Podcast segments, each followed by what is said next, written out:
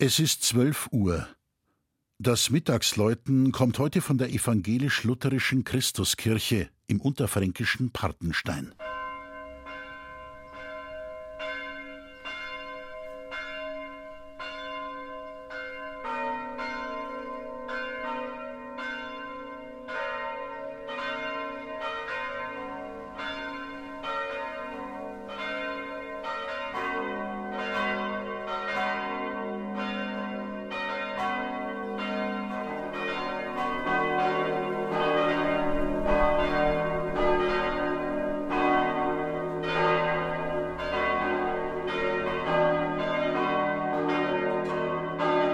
Seit 100 Jahren erklingen sie vom Turm der Partensteiner Christuskirche, die vier Glocken, welche die politische Gemeinde einst der evangelischen Kirchengemeinde schenkte.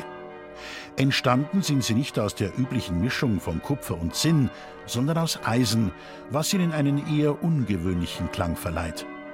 Im Jahr der Glockenweihe, also 1921, war die evangelische Pfarrkirche genau 90 Jahre alt. Natürlich gab es vorher schon Gotteshäuser im Spessartdorf, das anno 1233 erstmals urkundlich erwähnt wurde. Die früheren Kirchen gingen verloren. Eine wurde, wie ein großer Teil des Dorfes, im Dreißigjährigen Krieg zerstört. Oder man musste sich zum Abriss entschließen, weil sie zu klein oder baufällig geworden waren. Eine fiel gar einem verheerenden Brand zum Opfer. Im ersten Drittel des 19. Jahrhunderts entstand dann die heutige Christuskirche im Stil des Klassizismus.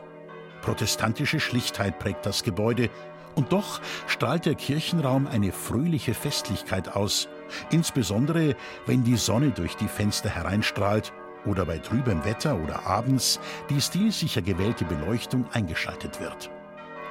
Der Altar mit dem schlichten Kreuz, die Kanzel direkt darüber sowie der Taufstein verweisen auf das Wesentliche des christlichen Glaubens: Taufe und Abendmahl, Wortverkündigung und Gebet. Doch Partenstein hat Einheimischen und Besuchern weit mehr zu bieten.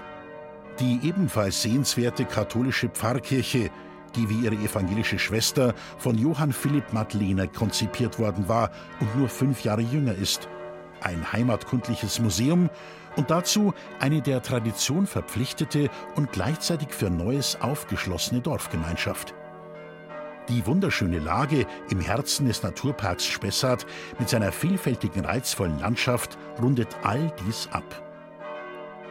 Das Mittagsleutners Partenstein von Klaus Alter. Gelesen hat Christian Jungwirth.